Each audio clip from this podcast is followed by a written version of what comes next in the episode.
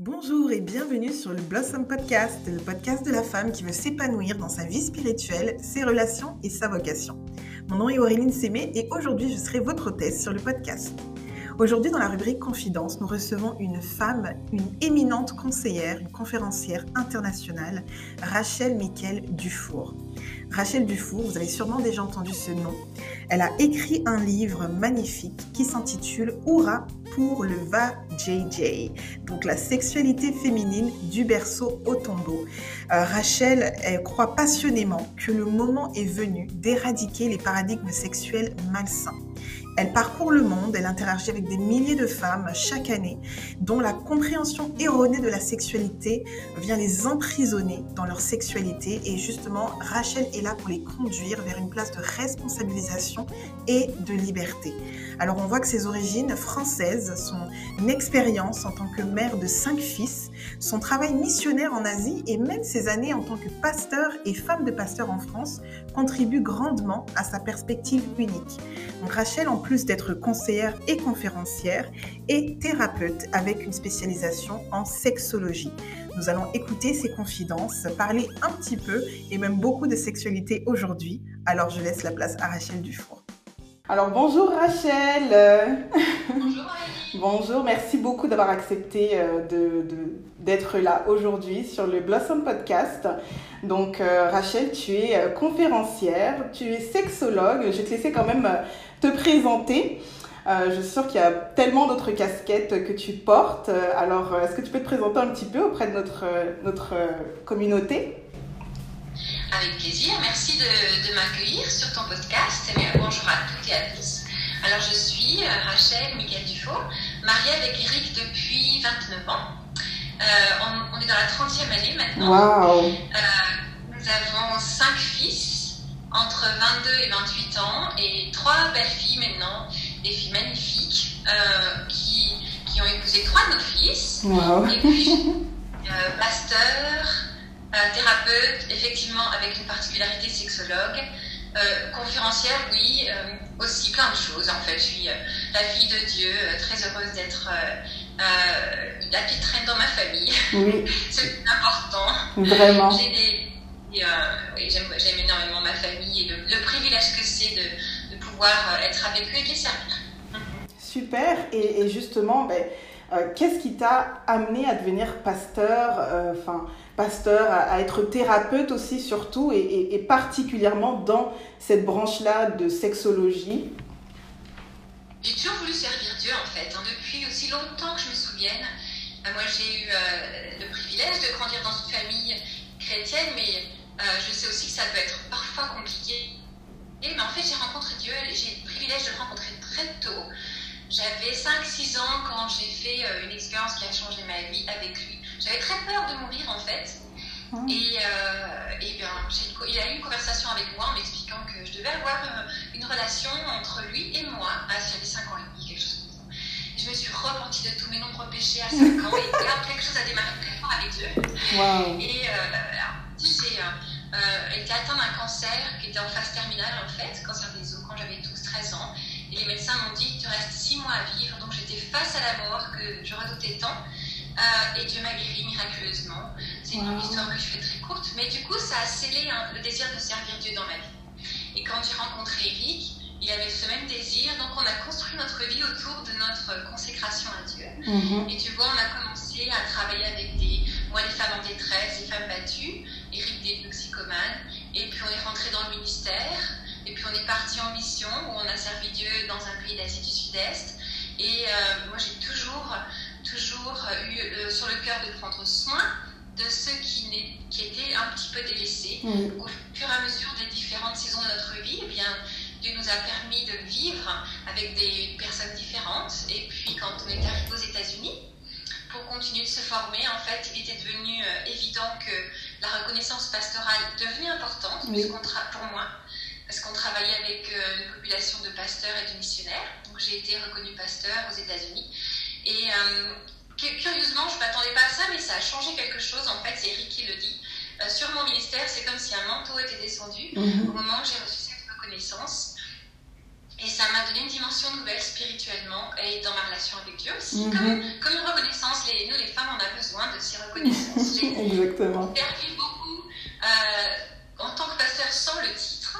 Et puis le jour où euh, j'ai été reconnue pasteur, ça a changé quelque chose dans ma vie. Et pourquoi de la thérapie? Ben Parce que en fait, euh, quand, quand nous on servait Dieu, on a eu des moments où on a traversé des choses difficiles. Euh, Eric a fait une dépression, la maladie, cancer, euh, des choses vraiment difficiles. Et on s'est retrouvé très seul, très isolé, en essayant de trouver de l'aide. Et à l'époque, on nous a dit Ah, mais vous êtes pasteur, euh, missionnaire, vous êtes donc des super-héros. Exactement. Ah, donc, de prier plus, tu vois, on nous a dit prier plus. Mais il y a des moments, peut-être que c'est que nous, mais prier, ça marchait plus quoi. Il y avait comme un, un plafond au-dessus de notre tête. Et on aurait besoin de thérapie, on aurait besoin que quelqu'un s'assied et nous dise euh, Allez-y, je vous écoute et je peux vous aider à trouver des solutions avec l'aide de Dieu. Et donc, euh, on a vraiment senti que le Seigneur nous orientait vers ça. Euh, à l'époque, quand on s'est lancé il y a 14-15 ans, ben, ça n'existait pas trop en francophonie en fait, la relation d'aide, la thérapie, tout ça, surtout dans le milieu euh, pastoral. C'est pour ça qu'on est parti vivre aux États-Unis. Et au fur et à mesure de, de- des soins de relation d'aide, eh bien la- les besoins au niveau de la sexualité sont devenus de plus en plus évidents. Wow. Donc, euh, je viens l'apprendre. Donc, euh, je me suis formée euh, en, en sex-thérapie, en fait, pour Mhm. pouvoir aider en sachant ce que je fais. Voilà. Oui, Donc, oui, passé tout ce que je peux passer comme diplôme. Et euh, pour pouvoir être bien formée en, en sexualité. Waouh, super. Et, et est-ce- enfin, quels sont les défis justement dans ce, enfin, dans ce domaine-là? Peut-être pour toi aussi, Rachel, hein, les défis que tu vis quotidiennement, que tu as vécu peut-être euh, dans le passé? En tant que dans mon ministère, tu veux dire? Oui, c'est ça. Ah, être une femme dans le ministère, c'est pas simple. Peut-être qu'il y a plein de sisters qui disent Amen là. Euh, parce que euh, je, je fonctionne dans un monde très masculin, hein, avec des hommes qui sont pasteurs, euh, avec des, des, des pasteurs, des missionnaires qui ont des forts caractères. Oui. Et dans le milieu francophone, c'est pas très bien vu que qu'une femme euh, prétende au même, euh, au même rôle Ouais. que eux en fait. Moi, j'ai, je suis bénie d'avoir Eric en fait qui croit, qui croit dans mon ministère et qui me protège. Mais il a dû, oui, pas jouer du point de façon concrète, mais verbalement, hein, plusieurs fois, il a dû se fâcher pour dire carrément.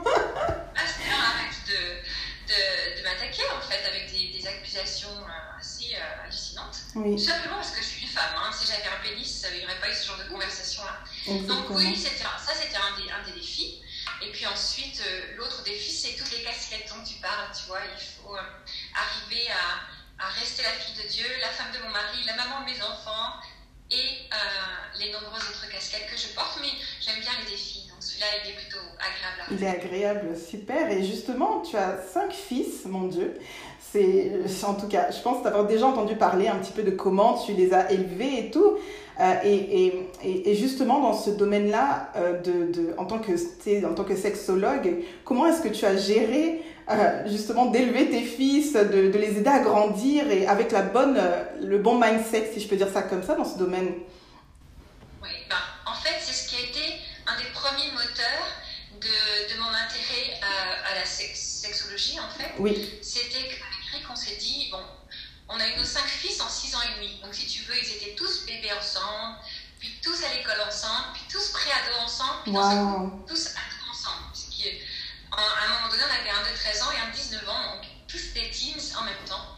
Et quand la préadolescence est arrivée, on s'est dit comment est-ce qu'on va leur expliquer la sexualité de façon positive, constructive, pour qu'ils aient- ils en aient envie, qu'ils respectent les femmes. Et à cette époque-là, je lisais, euh, je, bon, je lisais documenter qu'est-ce qui existait à ce sujet-là, etc. Je pense avoir reçu des révélations de Dieu euh, sur oui, justement comment la sexualité, ce que c'était pour lui. Et euh, toute notre, euh, mon histoire de l'échelle de l'amitié, la ligne rouge, etc., je l'ai vraiment reçue comme une révélation de Dieu pour nos enfants au démarrage. Et donc, euh, j'ai dessiné la première échelle de l'amitié euh, pour qu'on puisse parler euh, de sexualité avec nos enfants. Et euh, oui, on a construit en eux cette, cette notion, ces notions que je véhicule aujourd'hui oui, que la sexualité, c'est un cadeau de Dieu. Il y a un temps réservé, mais à l'intérieur de notre corps, il se passe des choses qu'il faut qu'on mette des mots dessus, qu'on Oui. euh, acknowledge en anglais, qu'on comprenne, euh, qu'on valide. voilà. comprennent, etc. Et voilà, donc en fait, franchement, de tout, de tout jeune, on a parlé sexualité et c'est assez amusant. Ça, ça arrive encore aujourd'hui, maintenant, bien sûr, mais euh, ils avaient 13-14 ans, ils pouvaient expliquer l'orgasme féminin. Ouais, ouais. non, mais c'est très bien. Ça veut dire que tu as fait un très bon travail.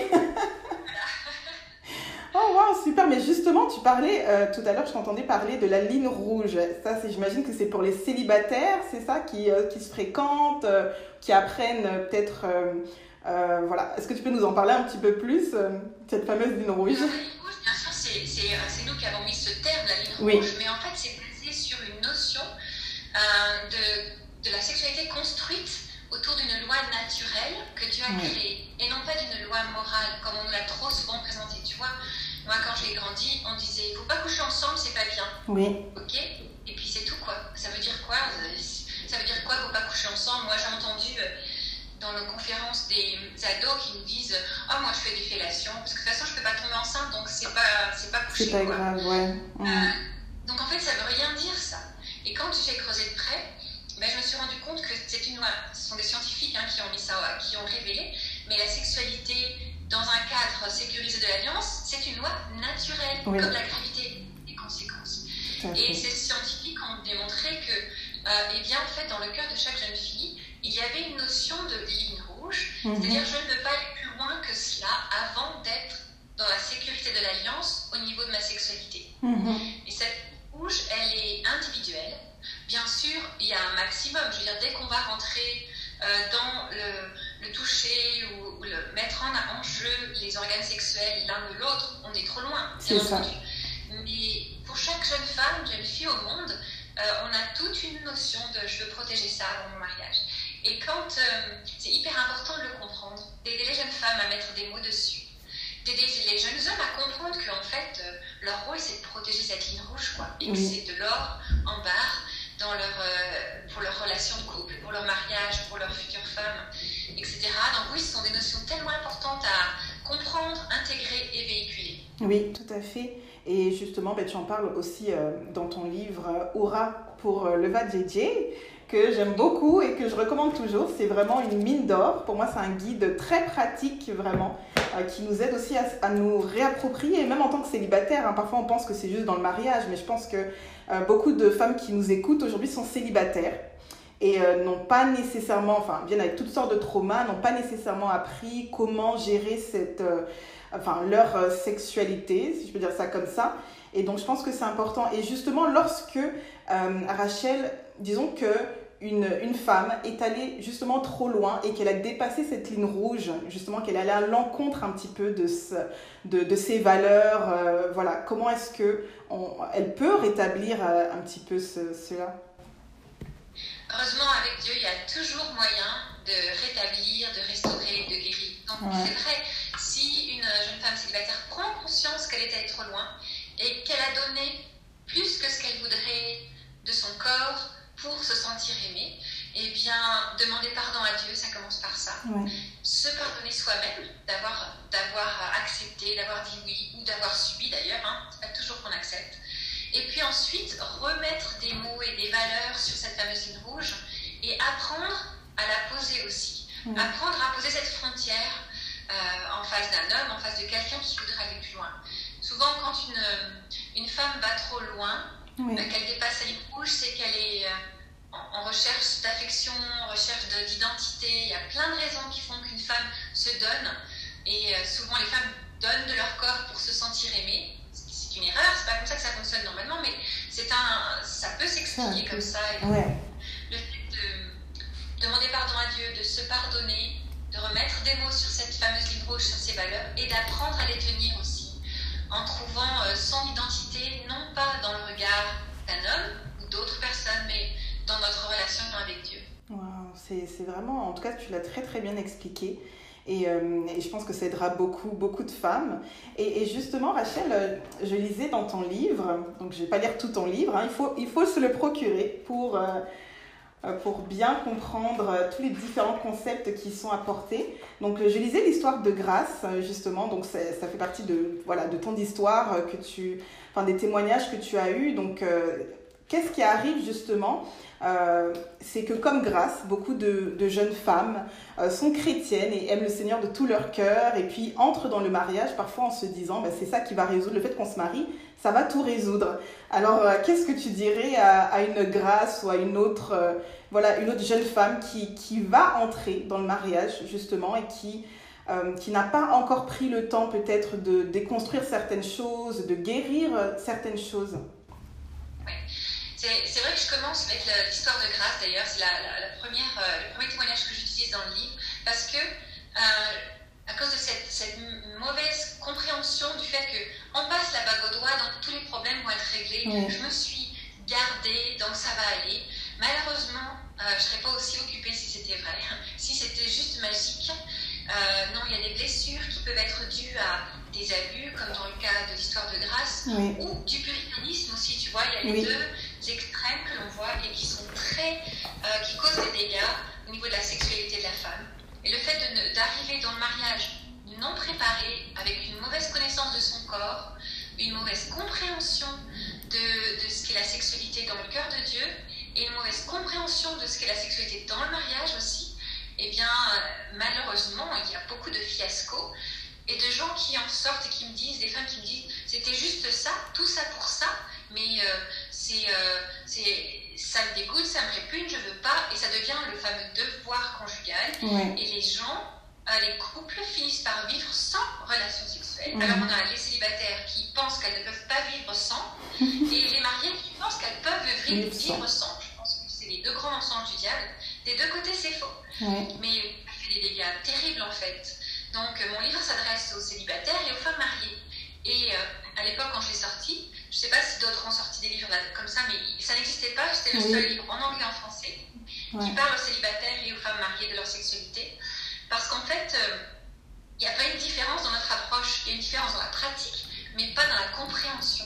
On est des êtres sexués, célibataires ou mariés, et la bague au doigt ne change pas, d'un seul coup ne change pas, le, ça ne met pas le bouton on de la sexualité. Ça se prépare à l'avance, ça se, ça se comprend, ça s'appréhende. Euh, dans tous les domaines, âme, corps et esprit, à l'avance, avant le mariage. Tout à fait.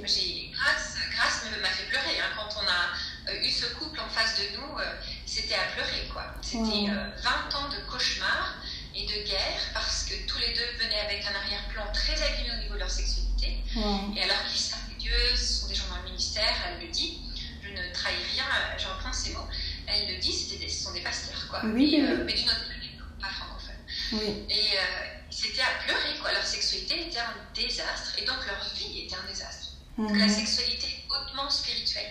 Mhm. Quand un couple souffre au niveau de la sexualité, alors il souffre au niveau spirituel, il souffre au niveau émotionnel et au niveau physique. Oui, tout à fait. En tout cas, tu l'as très bien expliqué. Et, euh, et je, je, je, vois que tu as aussi fait des, des missions, enfin tu accompagnes euh, des femmes, je pense que tu l'as fait aussi en Asie donc euh, qui sont peut-être victimes de trafic sexuel et tout ça. Donc comment ça se passe euh, Tu dois être passionné et surtout avoir le cœur pour ça, je, je, crois, vraiment une grande compassion pour ça. Comment est-ce que tu, tu, ça se passe un petit peu? Oui, c'est vrai que je, travaille avec des associations qui aident, qui sortent les femmes de la prostitution en fait en Asie aux États-Unis, hein, parce qu'il y a du trafic ici aussi. Et donc je fais des formations avec ces équipes et puis, de temps en temps, je prends des cas euh, qui sont difficiles euh, pour elle. Donc oui, alors là, je suis passionnée d'aider une femme qui sort de la prostitution à récupérer sa sexualité et sa féminité. Hein. C'est extraordinaire de voir le avant et le après. Parce que là, on, c'est complexe parce qu'on a aussi des addictions au sexe, on a des, des, addictions à d'autres choses, d'autres, des produits, mais l'addiction au sexe, elle est réelle pour une femme prostituée. Donc euh, c'est comme l'alcoolisme, hein, c'est euh, plus fort que soi. Et ces femmes arrivent à des moments dans leur vie où elles ont besoin des clients en fait, parce que c'est devenu une addiction. Donc décroche, les aider à décrocher tout cela et à reconstruire la sexualité euh, selon le cœur de Dieu et le plan de Dieu et leur féminité, assez passionnant, extrêmement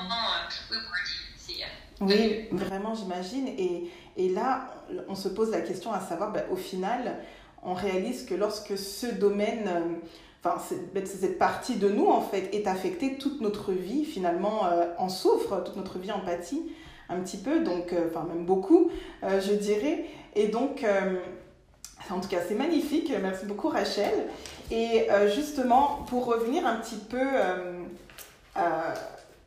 alors, à tes, enfin, tu parlais de tes fils, tu parlais du fait que voilà, tu les as éduqués d'une certaine façon et qu'ils connaissaient certaines choses dès le plus jeune âge, ce qui est très très bien.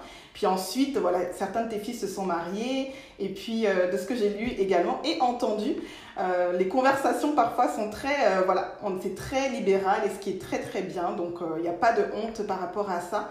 Et, justement pour les mamans, justement pour les mamans.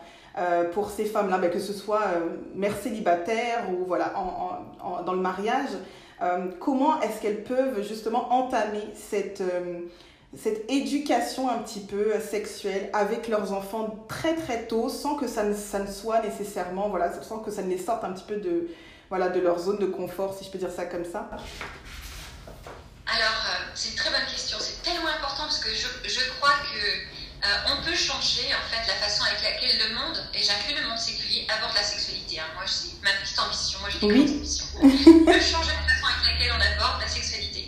C'est pour ça que dans le chapitre 1 de mon livre, que j'ai mis à, télécharger gratuitement, donc allez sur mon site si vous ne pouvez pas vous offrir mon livre, allez sur mon site, télécharger les deux premiers chapitres gratuitement.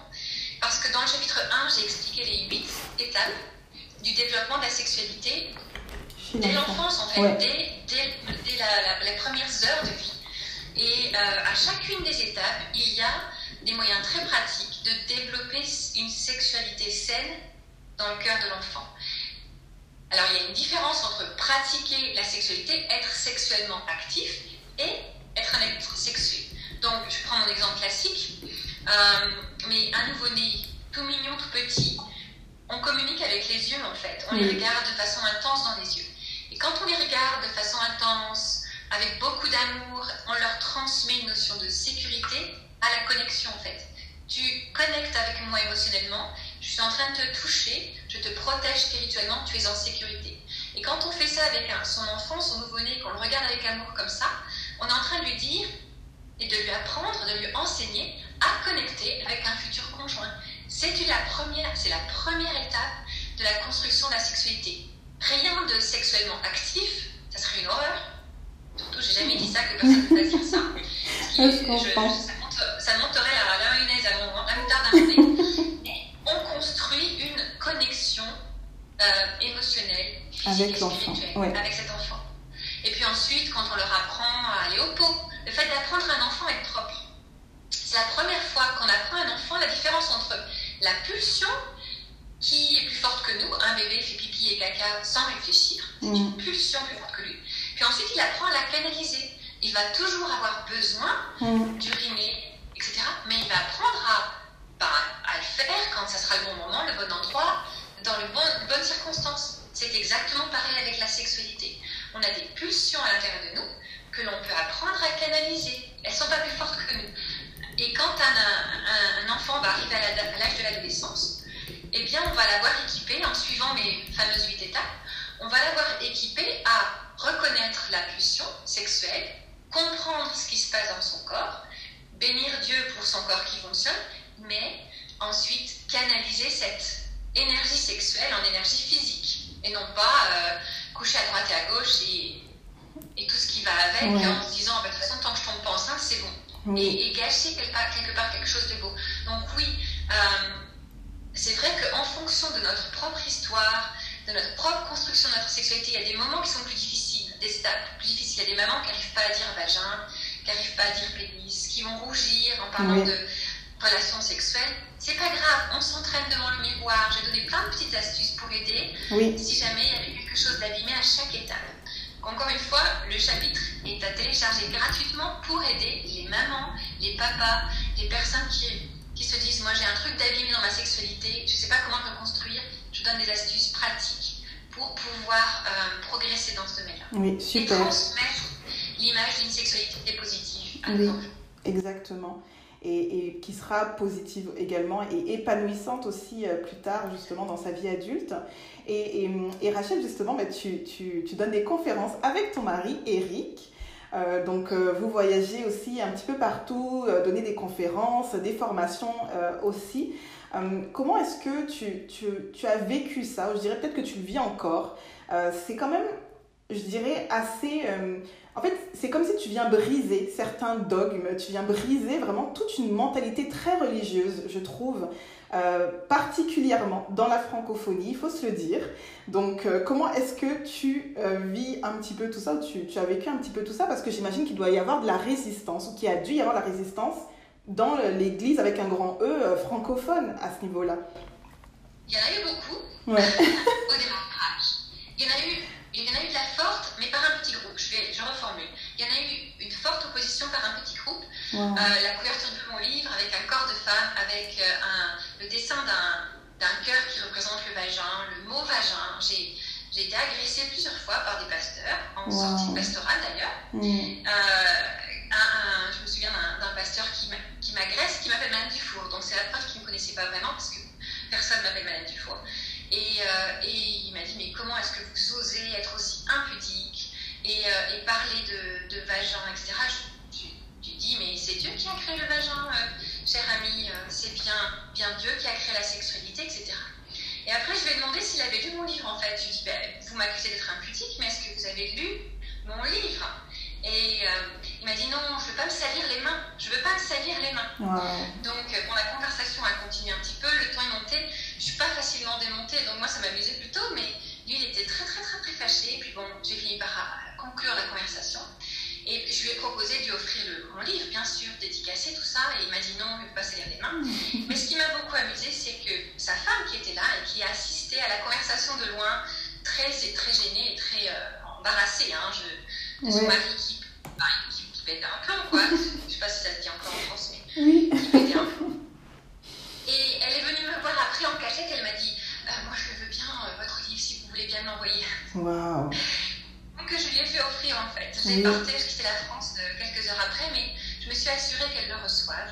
Et mon point c'est que peut-être certains ont réagi de façon offusquée, etc., à cause du puritanisme, et parce qu'ils n'avaient pas.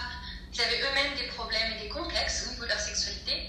Mais quand on creuse un peu, en fait, moi je leur dis tout le temps, si, si vous lisez mon livre, vous pratiquerez plus, vous serez moins fâchés et ça ira mieux pour tout le monde. Oui, oui, tout à fait. Mhm. Une fois qu'on a dépassé euh, la sortie du livre et puis les gens qui étaient très fâchés parce que j'ai dit vagin et orgasme, euh, eh bien, tu sais, il y a tellement de personnes qui ont été bénies. Tous les jours, je reçois des emails. Pratiquement tous les jours. Ça fait deux ans qu'il est sorti. Hein. Mais encore ce matin, euh, il y avait un email d'une lectrice qui me disait merci, quoi. Ça a révolutionné ma vie, ma conception de la sexualité. Donc, oui, euh, on a eu des oppositions. Eric a dû me défendre plus d'une fois, mais ça vaut le coup parce que euh, le ratio, le pourcentage de gens bénis dépasse largement les ouais, Exactement. S'ils lisaient mon livre et qu'ils pratiquaient plus avec leurs femmes, ils seraient moins. Exactement. Mais dans tous les cas, ça montre aussi, ça démontre que bah, lorsqu'on commence quelque chose, lorsqu'on ouvre la voie aussi, hein, ou lorsqu'on est pionnier sur, euh, sur quelque chose, il y a forcément de cette opposition-là. Et lorsqu'on vient aussi défaire, euh, déconstruire des, des, des, des, paradigmes qui ont été là installés pendant des siècles parfois, donc c'est sûr que ce n'est pas, pas nécessairement un travail euh, facile, mais je crois que tu t'en es très bien sorti en tout cas. Et euh, est-ce que justement tu aurais euh, quelque chose à, rajouter? Donc pour celles qui nous écoutent, est-ce que tu, aurais un message, un conseil à cœur pour ces femmes-là? Euh, La plupart sont célibataires, certaines cheminent justement vers le mariage et, et se disent peut-être, écoute, moi au niveau de ma sexualité, bah, ça ne va pas. ou alors se disent, elles ont besoin d'un nouvel espoir, ou alors voilà, tu as sûrement aussi des formations, tu as sûrement des programmes peut-être que tu donnes ou des, conférences que tu donnes et qui peuvent les aider euh, justement à euh, aller à un autre niveau au niveau de leur sexualité.